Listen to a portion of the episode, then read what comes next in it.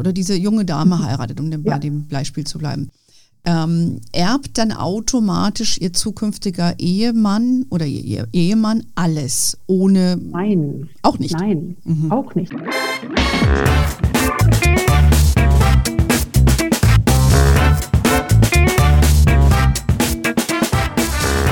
Ich begrüße euch super herzlich zum Her Money Talk, dem Geld- und Karriere-Podcast für Frauen. Heute geht es um ein Thema, das die meisten von uns am liebsten verdrängen. Nämlich, wann brauche ich eigentlich ein Testament? Vor allem, wenn ich noch relativ jung bin, das trifft natürlich nicht auf mich zu, sondern auf unsere Hörerin. Und wenn du noch keine Kinder hast, dann erscheint das äh, auf den ersten Blick mal nicht so sinnvoll zu sein. Dem ist allerdings nicht so und deshalb besprechen wir das heute mal mit unserer Gästin Christiane Warnke. Christiane ist Anwältin und spezialisiert auf Familien- und Vertragsrecht. Sie war schon äh, mal Gast bei uns im Podcast und das ist aber auch schon wieder ein Jahr her, äh, liebe Christiane. Deshalb wird es Zeit, dass du heute wieder da bist. Und ich freue mich, dass du äh, wieder da bist und welcome back, äh, Christiane. Ja, danke, Anne. Ein spannendes Thema. Wir haben das ja mal so, sag mal, ausklamüsert, dass wir auch dazu mal was machen müssen, nicht nur zu dem Thema Ehe.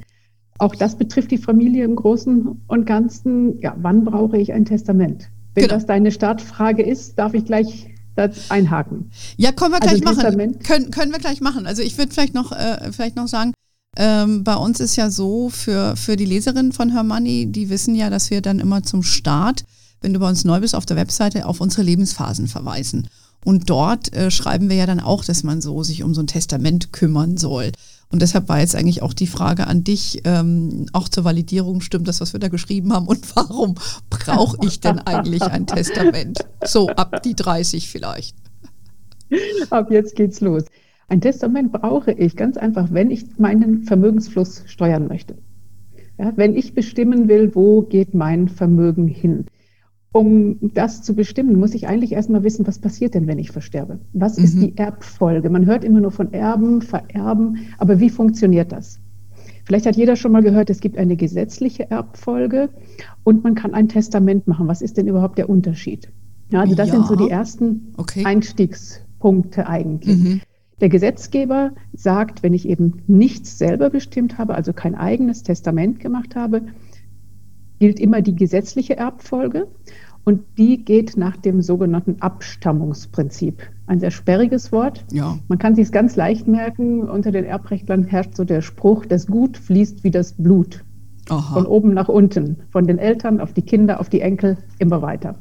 Okay. Wenn ich jetzt zum Beispiel alleinstehend bin, habe kein Testament gemacht, ich versterbe, dann wären meine Eltern gesetzliche Erben. Oh, das ist, glaube ich, ähm, ja, okay. Ich glaube, das, mhm. das denken sich wahrscheinlich die meisten, oder? Weil wenn, wenn ja. wir jetzt den, den Fall annehmen, äh, dass du um die 30 bist, ich sage jetzt mal unverheiratet, keine Kinder. Ich glaube, das ist auch mal so ein Schlüsselfaktor.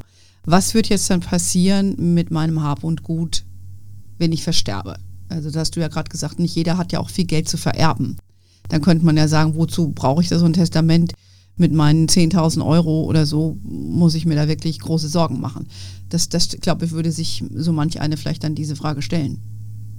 Ja, große Sorgen machen vielleicht nicht, aber man unterschätzt den Ablauf dann. Also wenn ich kein Testament mache und die gesetzliche Erbfolge tritt ein, es sind vielleicht keine Geschwister da, ich bin Einzelkind, die Eltern sind schon verstorben, mhm. dann sucht eben quasi der Gesetzgeber, ja, über das Nachlassgericht werden dann Erben gesucht aus der Familie.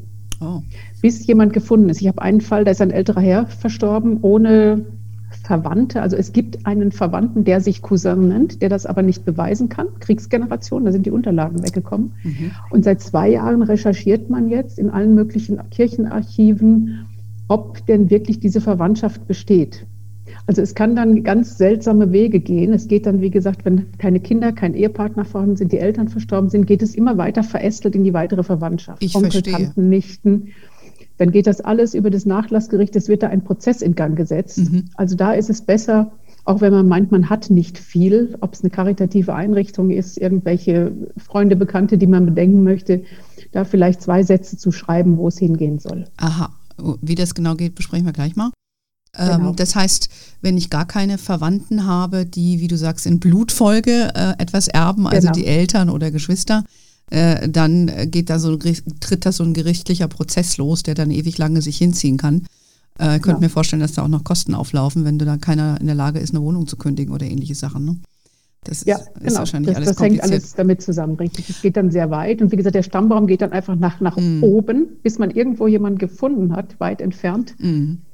Ja, also ich hatte, eine, eine, ich hatte selber eine kuriose Geschichte. Ich habe äh, Verwandtschaft in der ehemaligen DDR und äh, das war eine Tante von meinem Vater und äh, die ist verstorben und dann bekam ich irgendwie ein Schreiben vom Nachlassgericht aus äh, diesem Ort, wo sie lebte, dass sie verstorben ist und ich quasi nicht geerbt hätte oder so.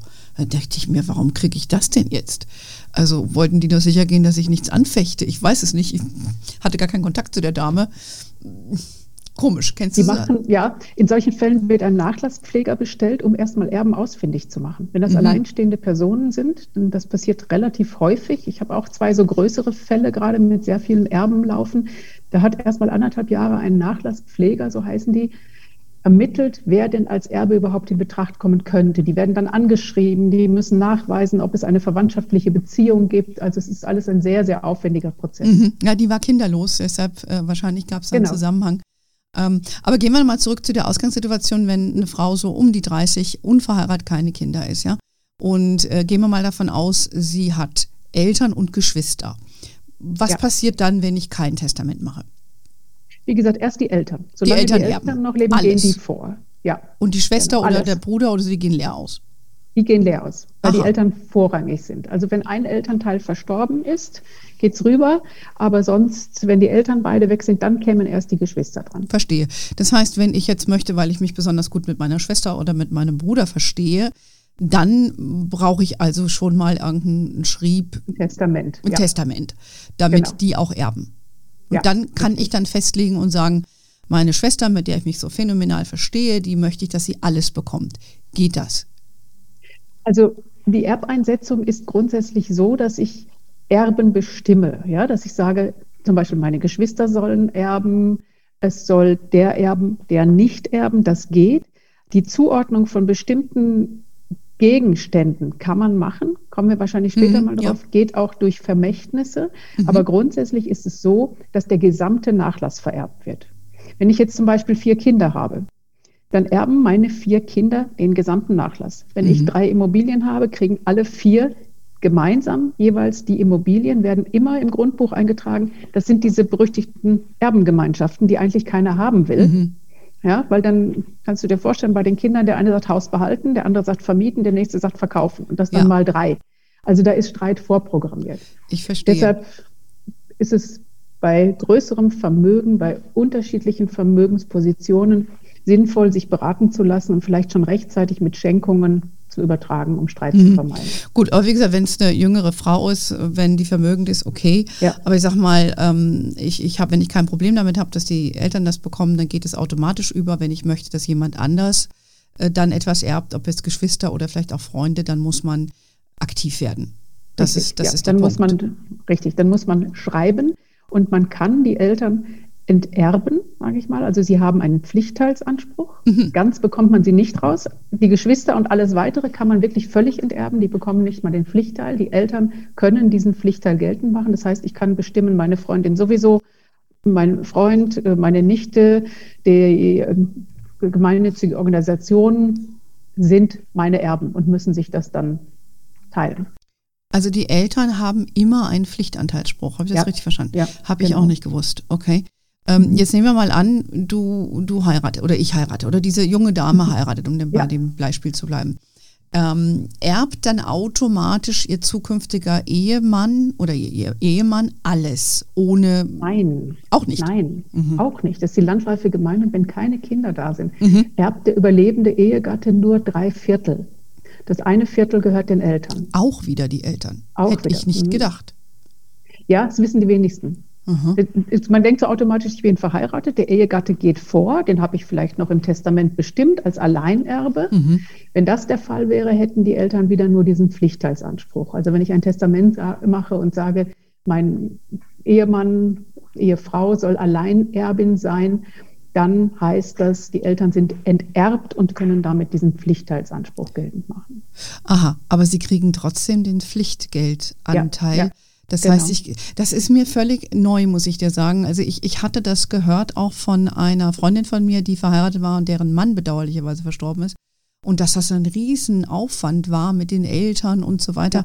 Deshalb, mir war das nicht so ganz klar. Ich glaube, den meisten Hörerinnen ist nicht klar, dass wenn nichts vorliegt, äh, der Mann oder der Partner nicht automatisch äh, alles erbt, sondern man muss aktiv werden, aber die Eltern haben Pflichtteilsanspruch.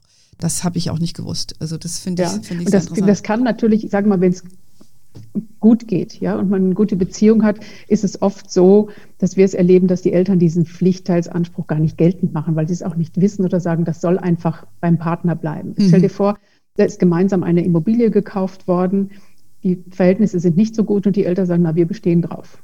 Ja, wir wollen dieses Viertel haben. Dann werden die im Grundbuch mit eingetragen oder ich muss die Eltern auszahlen. Ob mhm. ich das dann kann, ist wieder was anderes. Also das ist ein bisschen heikle Geschichte. Und wie ja. du zu Recht sagst, das erlebe ich in der Beratung immer wieder. Das wissen die wenigsten. Ja, also das ist, glaube ich, eine ganz wichtige Erkenntnis. Deshalb wollte ich auch unter anderem dieses äh, Gespräch mit dir führen, weil ich glaube, die wenigsten wissen das, weil man denkt einfach, das ist so oder so äh, und kommt auch nicht auf die Idee, so eine Frage zu stellen. Ja, ich glaube, ja. das äh, geht vielen so.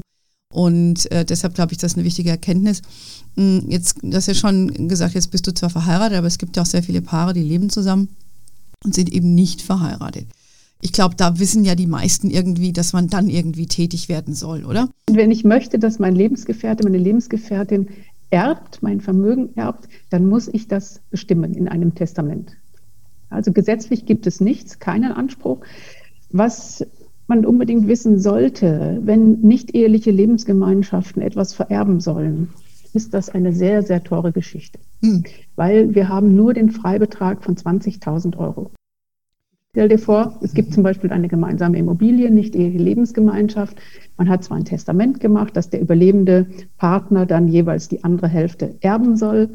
Und jetzt nimm mal ein ganz einfaches Reihenhaus hier rund um München. Du hast schnell eine Million am hm. Ja. ja 500.000 gehört schon dem einen, 500.000 wird dann geerbt, 20.000 Freibetrag. Dann zahle ich aus 480.000 Euro 30 Prozent Steuer. Hm, das ist viel Geld. Das ist viel Geld. Wäre ich verheiratet, würde ich keinen Cent Steuern hm. zahlen. Da der Freibetrag für Verheiratete ist dann 400.000? 500.000 500 für Eheleute mhm, und 400.000 für Kinder. Ich verstehe, okay, weil bei mir war das deshalb, weil die 400 hatte ich irgendwie im Kopf.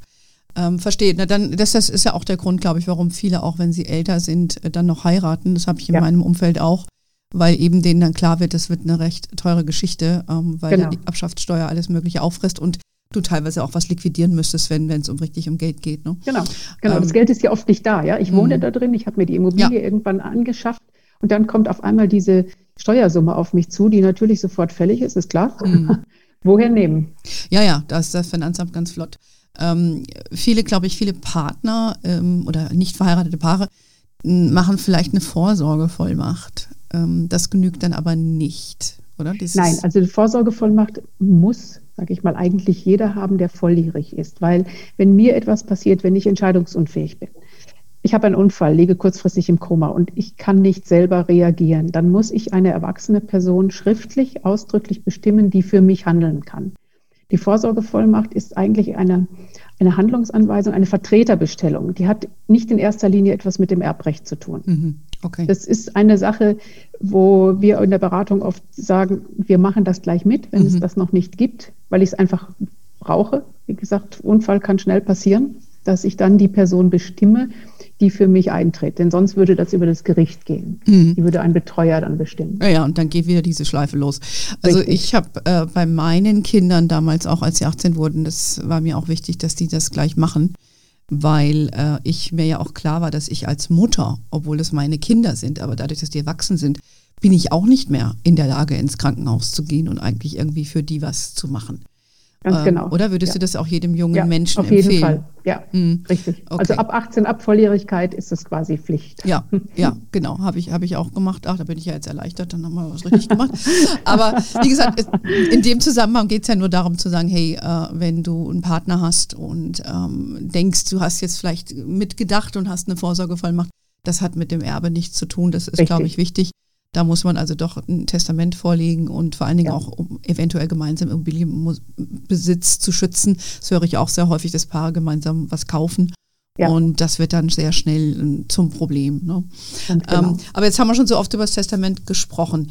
Erzähl doch mal, wie verfasse ich eigentlich so ein Testament? Kann ich das einfach selbst machen oder brauche ich zwingend deine Unterstützung dazu? Wie, wie muss ich mir das vorstellen? Also natürlich muss ich aus Eigeninteresse jetzt sagen, na klar brauchst du mich. Nein, also von der Form her fangen wir es mal so an. Ein Testament muss eigenhändig erstellt sein, also selber geschrieben, nicht mit dem PC irgendwas, mhm. selber geschrieben, unterschrieben, mit Ort und Datum versehen. Es kommt immer darauf an, in welcher Situation ich bin. Wir haben es ja auch oft so, dass Mandanten einfach für eine Beratung erstmal nur kommen und die dann schon ein bisschen fitter sind. Ich hatte letztes genau das Beispiel, ja, eine alleinstehende Frau, es lebt nur noch die Mutter, keine Geschwister, nichts, keine Kinder, die auch sagte, ich möchte was machen, aber ich weiß nicht so richtig wie. Ja, es gibt verschiedene gemeinnützige äh, Organisationen, die würde ich gerne unterstützen. Wie mache ich so etwas? Mhm. Manchmal ist es mit einer Beratung getan. Wenn es komplexer ist, erstellen wir quasi die Vorlage, wie bei anderen Verträgen auch. Die Mandanten müssen dann abschreiben. Oder es wird ein Erbvertrag. Der muss dann notariell beurkundet werden. Mhm ist aber eher die Ausnahme, also wenn ich wirklich eine, eine, ganz feste Bindung haben will von beiden Partnern. Wenn ich zum Beispiel Kinder mit reinnehme für einen Pflichtteilsverzicht, solche Sachen. Aber ein normales, klassisches Testament kann man grundsätzlich alleine schreiben. Es gibt nur mittlerweile sehr viele Fallstricke, wo es sich dann vielleicht doch lohnt, einfach mal fachliche Beratung in Anspruch zu nehmen. Einfach das Gefühl zu haben, ist das jetzt richtig? Ja, man kann es vorschreiben, mhm. sagen, das habe ich jetzt gemacht, kann man das mal prüfen passt das so. Mhm, mh, man verstehe. kann sehr leicht sehr viel Geld verbrennen, mhm. wie du gerade gehört hast. Einmal durch die Freibeträge, wie kann man es ausnutzen? Ist das Testament wirksam, wenn ich so eine Verteilung vornehme, die aber sich nicht mit der Rechtsprechung deckt? Ja, dass ich sage, Kind 1 kriegt das, Kind 2 kriegt das. Und aber letztlich verteile ich damit nicht den gesamten Nachlass, sondern benenne einfach nur bestimmte Vermögensgegenstände. Was ist mit dem Rest? Mhm. Da gibt es eben Entscheidungen, da sagt dann der, der, Gesetzgeber die Rechtsprechung, das ist kein wirksames Testament, das ist nur die Zuordnung von Vermächtnissen, von Vermögensgegenständen. Aber was mit dem Rest des Nachlasses ist, wissen wir nicht. Ja, genau, das, das müssen wir jetzt mal kurz äh, ansprechen. Nochmal. Also ganz prinzipiell, um wenn jemand das einfach halten möchte, ähm, genügt es handschriftlich äh, mit Ort und Datum seinen letzten Willen niederzuschreiben. Ist das auch nicht, was man als Berliner Testament bezeichnet? Ist es das? Nein, das Berliner Testament ist eine Spezialform eines Testaments für Ehepaare mit Kindern. Ach so, okay. Also das klassische Berliner Testament lautet so, dass die Eheleute sich gegenseitig zu Alleinerben ah. einsetzen. Mhm. Ja, und die Kinder sind erst in zweiter Linie dran, also wenn auch der zweite Ehepartner gestorben ist. Okay, verstehe. Das aber ist das Berliner Testament. Verstehe. Okay, das dachte ich, mhm. gut, dass du das nochmal geklärt hast. Also eigentlich kann ich einfach handschriftlich, also ich könnte jetzt aber auch nicht sagen, ich tippe jetzt meinen letzten Willen auf dem, Test, auf dem PC ab, druck das aus, unterschreib's mit Datum, geht auch nicht. Also du musst das ganze Nein, Ding mit der Hand geschrieben haben. Okay, genau. alles klar. Dann, äh, das kann ich, also ich könnte das machen, ich könnte das, wo, wo bewahre ich das denn eigentlich dann auf, äh, damit es auch hinterher gefunden genau. wird? Genau, damit es gefunden wird. Ja? Also jetzt nicht von den richtigen Leuten, wo keiner drankommt. Mhm. Also das Einfachste ist beim zuständigen Amtsgericht. Das okay. kostet nur noch 75 Euro, egal wie lange es da liegt. Mhm. Und es wird sofort aufgefunden, weil die Standesämter ja an die Nachlassgerichte eben die Todesmitteilung weitergeben. Mhm. Und wenn da ein Testament, wenn da ein Testament da liegt, werden deine Kinder sofort informiert, dass es dieses Testament gibt. Es wird eröffnet, so heißt das, und dann geht das alles seinen geordneten Gang. Ich also es braucht auch kein Erbschein beantragt werden, es sei denn, es sind Immobilien da. Aber das ist dann eigentlich die einfachste, günstigste und schnellste Lösung. Okay, dann weiß man auch, es ist in richtigen Händen, Richtig, damit nicht irgendjemand, genau. das hört man ja immer wieder, dass Leute dann ja. in die Wohnung gehen und Sachen rausnehmen und so ja. weiter. Also das, da lohnt sich dann der Gang äh, zum, zum Nachlassgericht. Ja. Ähm, Wenn es was Komplizierteres ist, eh über den Notar aufsetzen lassen, beziehungsweise über dich oder eine Beratung, jetzt nicht nur dich, sondern generell nur einen Familienanwalt. ähm, aber ich denke, du hast es jetzt auch schon mal anklingen lassen, Erbe versus Vermächtnis. Ja. Also für mich stellt sich halt die Frage, wenn ich jetzt sage, ähm, oder bleiben wir bei meiner 30-jährigen, unserem Eingangsbeispiel, junge Frau, keine Kinder, ja, ähm, sie möchte jetzt ähm, jemanden was zukommen lassen. Ja, sagen wir mal, weiß ich nicht, ihr geliebtes Pferd äh, soll der besten Freundin hinterher gehören. Ja, ist sie dann eine Erbin oder ist das ein Vermächtnis? Es kommt darauf an, wie es geschrieben wird, ob sie als Erbin eingesetzt wird oder ob einfach wirklich nur, also wenn, wenn das Pferd der einzige Vermögenswert ist, mhm. dann wäre sie Erbin, weil sie dann alles, den gesamten Nachlass erbt. Wenn das Pferd aber neben, sag mal, Barvermögen, Schmuck, Antiquitäten oder sowas ein Vermögensbestandteil ist, dann hat sie so eine Aussonderung vorgenommen und ein Vermächtnis ist eben eine Zuwendung bestimmter Gegenstände an Personen, mhm. die nicht zwangsläufig Erben sein müssen. Aha. Ja, du kannst jetzt sagen, ich schreibe sein Testament und meine Erben sollen meine beiden Kinder je zur Hälfte sein. Als Vermächtnis ordne ich zugunsten der Person X an, die mir 30 Jahre lang den Haushalt geführt hat. Sie soll eine monatliche Rente bekommen oder sie soll meinen Schmuck bekommen oder mein Klavier. Also Vermächtnis ist immer Aussonderung bestimmter Gegenstände und Zuordnung an bestimmte Personen. Okay, das ist dann der nicht Erbe, der Erbe oder die Erbin. Genau, der Erbe mhm. kriegt eigentlich den gesamten Nachlass, der ah. Erbe oder die Erben. Okay. Die müssen dann aufteilen. Der Vermächtnisnehmer hat es besser. Der kriegt so einen Teil daraus oder Genau, der kriegt einfach einen Teil, mhm. hat den Anspruch gegenüber den Erben, muss den gegenüber den Erben durchsetzen, mhm. dann kann er gehen. Okay. Das, das, kann aber auch ein Geldvermächtnis sein. Ja, das habe ich oft bei älteren Leuten, die dann alleinstehend sind, die sagen, zum Beispiel zugunsten meiner Nichten und Neffen mhm. ordne ich ein Geldvermächtnis an aus meinem Vermögen. Wenn ihr jetzt Geld verwalten würdet, dass ihr dann damit betraut werdet, dieses Geld regelmäßig auszuzahlen. Okay, ich könnte ja auch so sagen, wenn ich jetzt bei meinem Pferdebleispiel bleibe, äh, es gibt ja auch Leute, die sehr tierliebend sind und die dann im Tierschutzverein zum Beispiel was zukommen lassen. Das wäre dann auch ein Vermächtnis. Richtig, okay. ja, genau. So, aber dann suggeriert das ja auch für mich, wenn ich jetzt äh, der Rest, der in Anführungszeichen erbt, also der Erbe oder die Erbin, ähm, das suggeriert jetzt auch für mich, dass damit mehr Rechte und Pflichten auch einhergehen. Das scheint ja, ja eine andere Stellung zu haben. Ganz genau. Also der Erbe erbt, wie gesagt, alles, auch die Belastungen, auch die mhm. Schulden. Und das große Problem ist, wenn wir bei deinem Beispiel bleiben mit der Tante, die hätten dich jetzt nicht angeschrieben und geschrieben, sie erben nichts, sondern sie sind Erbin, mhm. gesetzliche Erbin. Dann hast du sechs Wochen Zeit zu überlegen, nehme ich an oder nehme ich nicht an. Das Problem ist, du hast keinen Kontakt zu der Tante gehabt. Du weißt nee. überhaupt nicht, was ist da. Ist nee. die sehr vermögend? Hat die fünf Häuser und ganz tollen Goldschmuck? Oder hat die nur Schulden? Mhm. Diese Information bekommst du natürlich nicht in den sechs Wochen, weil du ja keinen Erbschein vorlegen kannst mhm. bei den Banken.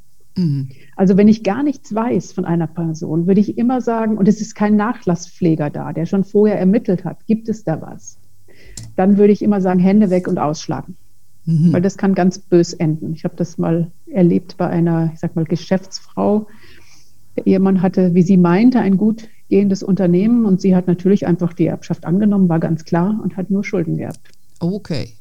Mhm. Ja, das ist schwierig, wenn man da äh, keinen Überblick hat ähm, ja. und auch die Person nicht kennt. Ähm, äh, was, was empfiehlt sich denn da, wenn sowas auf dich zukommt, weil ähm, jemand, der, weil du denkst, okay, die Person kannte ich gut, aber die hat über ihre Schuldensituation vielleicht nicht gesprochen.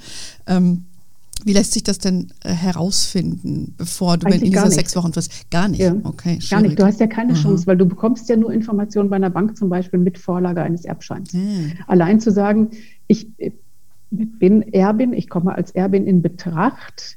Du hast erst die Bestätigung, wenn die Ausschlagungsfrist abgelaufen ist, dann gibt es diesen sogenannten Erbschein, weil mhm. kein Testament da ist. Also das mhm. Nachlassgericht bestätigt dir, dass du gesetzliche Erbin bist. Und mit diesem Erbschein bekommst du von den Banken etc. Auskunft. Und vorher leider nicht. Nicht, okay. Also lieber Hände weg. Mhm. Okay, ja, äh, gut zu wissen. Ich glaube, es ist ja auch gut zu wissen, was man nicht tun sollte. Ne? Nicht ja. nur einfach der Onkel aus Amerika, der irgendwie was vererbt hat, weiß man es.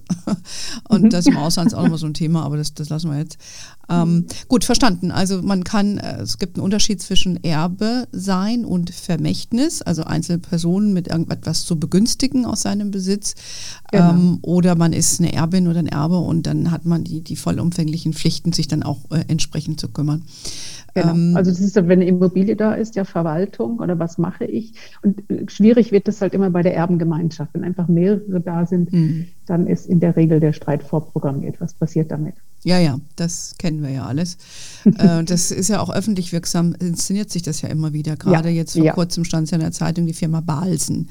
Ja, die haben ja auch jahrelang einen Streit, oder ne, Oetker war das, glaube ich. Oetker war es. Oetker, Oetker Entschuldigung. Mhm. Äh, das ist ja, das ist ja desaströs. Ne? Das ist desaströs für die Unternehmen, das lähmt ja. Alles und so weiter. Also ähm, man kann ja mal davon ausgehen, dass es dort ein Testament gab, aber dann haben die sich trotzdem zerstritten und, und, genau. und. Also das ist, ist ja ein Riesenthema.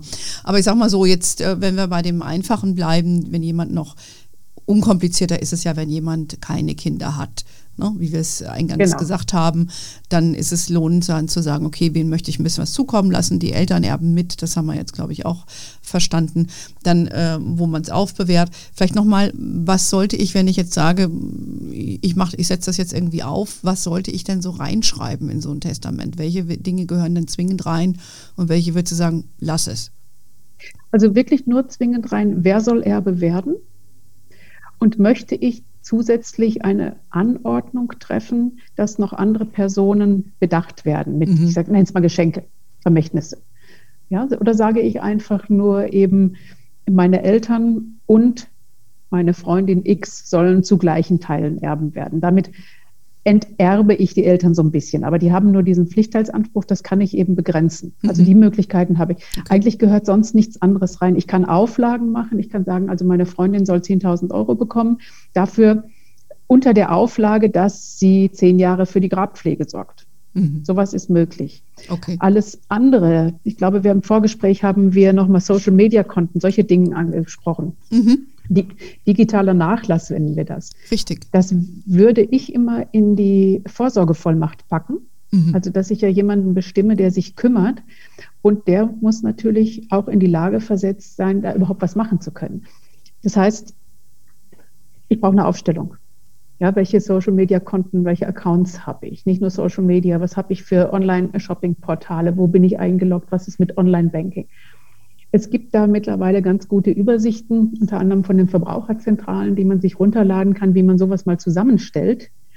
Ich empfehle immer einen sogenannten Katastrophenordner, wo dann solche Dinge mhm. drin sind. Ja, auch eine Abschrift des, des Testamentes mit dem Hinterlegungsschein beim Amtsgericht, die Vorsorgevollmachten, eben die Zusammenstellung dieser ganzen Accounts. Die sollten natürlich ein bisschen sicher irgendwo nochmal liegen, dass nicht jeder gleich drankommt und sich da einloggen kann. Aber das wäre einfach wichtig, dass ich da eine Person bestimme, und sei es nur darum, dass das Ganze aufgelöst und abgewickelt wird. Das ist aber ein wichtiger Punkt. Äh, digitaler Nachlass ähm, ja. wird ja zunehmend bedeutender, gerade bei unserem Eingangsbeispiel 30 Jahre äh, genau. junge Person, Frau, ja, und keine Kinder, wie auch immer. Und dann bist du ja in der Regel auf den Social-Kanälen unterwegs. Und ähm, genau. ich hatte das selber im, im persönlichen Umfeld, ähm, dass dann Facebook, das ist jetzt schon, schon ein paar Jahre ja. her, das Facebook-Account ja. einfach eingefroren hat. Und du hattest überhaupt keine Möglichkeit, da irgendetwas zu ändern. Das fand ich auch sehr eigenartig. Ich weiß nicht, Richtig. ob das heute immer noch so ist. Nein, das, hat, das musste geändert werden. Da gab es, ich glaube 2017 war das eine Entscheidung des Bundesgerichtshofes. Ich habe den Fall verfolgt, weil ich die Mutter, die das Ganze ins Rollen gebracht hat, mal persönlich bei einer Veranstaltung kennengelernt mhm. habe. Mhm. Ihre Tochter war, in Berlin war es, glaube ich, vor die U-Bahn gefallen, oh. tödlich verletzt. Mhm. Und sie wollte einfach nur wissen, war es ein Unfall? War es Selbstmord? Und Facebook hat da diesen Account nicht oder eingefroren, genau. Und sie wollte darauf zugreifen, um zu gucken, gab es da noch irgendwelchen Austausch, irgendeine ah. Kommunikation. Sie wollte einfach nur wissen, wie ist mein Kind gestorben. Ja, verstehe. Und die ist bis zum Bundesgerichtshof gegangen mhm. und hat dann endlich Recht bekommen. Das war natürlich ein langer, zermürbender und auch sehr teurer Weg. Und sie bekam dann Zugriff auf das Konto. Ja. Oh, okay. Ja. Und dann seitdem ist es geändert, dass mhm. man also schon, wenn ich so einen Account einrichte, dass ich da ein Häkchen setzen kann, was dann mit, nach meinem Tod passiert. Ja, interessant. Also das ist ganz wichtig. Mhm. Wahnsinn. Also da muss ich gleich selber mal nachgucken, weil ich bin ja auch auf Facebook und auf Instagram und diesen ganzen Kanälen. Und ähm, man hat ja dann auch manchmal private Diskussionen, die willst du ja. auch nicht zwingen, dass unbedingt jemand anders das alles nach, im Nachgang noch liest. Ähm, ja, das ist ja nochmal ein ganz eigenes Thema, würde ich mal sagen. Also ne, sich das auch aktuell zu halten, das stelle ich mir auch ja. relativ kompliziert vor. Vielleicht gibt es auch eine Software, müssen wir mal recherchieren. Aber ich glaube, für unsere Zwecke haben wir hier schon äh, sehr, sehr viel ähm, besprochen. Ähm, vielleicht noch, wie oft sollte ich jetzt so ein Testament mal überprüfen? Weil ich weiß es von mir selber, ich, ich habe mein, äh, letztes Mal habe ich, glaube ich, ein Testament gemacht, das war vor äh, zehn Jahren, wo mir dann siebenteils eingefallen ist in Vorbereitung zu diesem Gespräch. Vielleicht muss, muss, ich das nochmal anpassen. äh, was schimpfst du jetzt mit mir oder was passiert jetzt? Nein, nein. Ich finde es erstmal super, dass du das schon gemacht hast. Danke. Klasse. Also ganz einfache Faustformel. Wenn sich die Lebenssituation wesentlich ändert, ist der Zeitpunkt da, mal drauf zu schauen. Mhm. Bei jungen Paaren, wie bei unserem, bei unserem Beispiel, wenn sie heiraten würde, Kinder bekommt, Schenkungen, Erbschaften schon da sind, einfach Vermögen anwächst, also einfach eine Veränderung der Lebenssituation, mhm. persönlich, finanziell, gesundheitlich, dass man einfach mal schaut, ist es das noch, was ich damals gewollt habe? Oder habe ich vielleicht irgendwas mal in den Nachrichten gehört, mal was gelesen, hat sich was geändert? Will ich aktiv vielleicht schon zu Lebzeiten auch Vermögen übertragen, ist auch ein ganz wichtiger Punkt, um Schenkungssteuerfreibeträge mhm. auszunutzen. Ja, wenn Kinder da sind, Immobilie, stelle vor, du hast jetzt nur ein Kind anstatt zwei, hast eben das kleine Häuschen, es ist abbezahlt. Das passiert, du verstirbst oder gemeinsam mit dem Ehemann, dann steht das Kind auf einmal da mit einem hohen Wert, hat 400.000 Freibeträge und zahlt über den Rest, wenn wir bei der Million bleiben, für 600.000 mhm. Euro dann gleich wieder Erbschaftssteuer. Mhm. Was natürlich äh, Wahnsinn ist, weil ja. das ist aus eurem erarbeiteten Geld erbaut, das mhm. Ganze. Und das Kind muss dann dafür nochmal ja, zahlen. Also das ist natürlich immer, äh, oder wenn du eine junge Frau bist und kriegst dann Kinder, ja. ne, dann muss man genau. natürlich genauer hingucken. Also äh, ihr hört schon, glaube ich, das ist äh, nicht so ganz einfach äh, in ein paar Sätzen abzuhandeln hier. Aber äh, Christian, ich denke, wir wollten heute nochmal so ein bisschen das Licht in den Dschungel bringen, warum sich's, warum man überhaupt ein Testament haben sollte. Ich glaube, wir haben da ein paar ganz gute Gründe geliefert. Ähm, du hast jetzt auch mehrfach anklingen lassen, die Situation mit Kindern. Ähm, ich glaube, wir sollten dazu nochmal separat sprechen, weil das ja nochmal eine sehr komplexere Situation ist. Nicht Gerne. nur jetzt aus steuerlichen Gründen, sondern eben äh, Patchwork-Konstellationen, ja. ne? Adoptivkinder, wie auch immer. Also es gibt ja Richtig, ganz viele ja. Fälle. Ähm, das werden wir nochmal separat machen. So, das ist jetzt schon der Teaser fürs nächste Mal. Ähm, aber für heute, glaube ich, haben wir schon viel transportiert. Ähm, schon viel Verunsicherung produziert, oder? Ja, ich hoffe nicht. Also ich fand das jetzt interessant. Ich habe gelernt, Vermächtnis versus Erbe.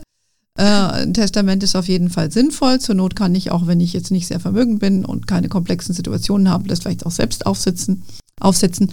Aber im Gegensatz zu meiner Vorliebe handschriftlich das ganze Ding. Das also bei mir wäre es schlecht, keiner könnte das lesen. Das Problem habe ich auch. Ich sage auch immer, ich werde eher fürs Reden bezahlt als fürs Schreiben. Ja. Gut, apropos, haben wir noch irgendwas vergessen? Oder, ähm ich denke, das wäre fürs Erste so das Wichtigste, dass wir einfach mal einen Überblick geben konnten, wie du gesagt hast, warum brauche ich ein Testament, was soll das? Und dieses Klarstellen, wie ist die gesetzliche Erbfolge und wie ist die testamentarische, also die vertragliche, wo ich bestimme, wen ich als Erben einsetze, wie weit sind da die Grenzen, was kann ich Pflichtteil ist eben der Punkt, gerade bei Alleinstehenden, ja. an die Eltern denken oder das auch bei Paaren, jungen Paaren ohne Kinder, ja. dass immer noch die Eltern mit im Spiel sind. Ich glaube, das waren so die wichtigsten Punkte einfach. Eigenhändig schreiben eben, ganz klar. Hinterlegen beim Gericht. Ich denke, das genau. waren die wichtigsten Punkte. Ja, ich glaube, dann haben wir es für heute. Dann äh, sind wir beide hier entlassen wir, wir bereiten den nächsten Podcast vor äh, mit den anderen Themen äh, zu dem Thema Kinder, weil wie gesagt, das ist nochmal viel, viel komplizierter. Ja, wir danken euch. Ich danke dir, Christiane, für deine Zeit äh, danke für alle, Gerne. die ihr heute danke, wieder zugehört habt bei uns. Und ihr wisst ja, mehr Infos gibt es natürlich auch auf hermanni.de. Es gibt unseren Newsletter. Wir äh, sind auf Facebook, LinkedIn, Instagram, Pinterest. We are wherever you are. In diesem Sinne, have a wonderful day. Until next time und ciao.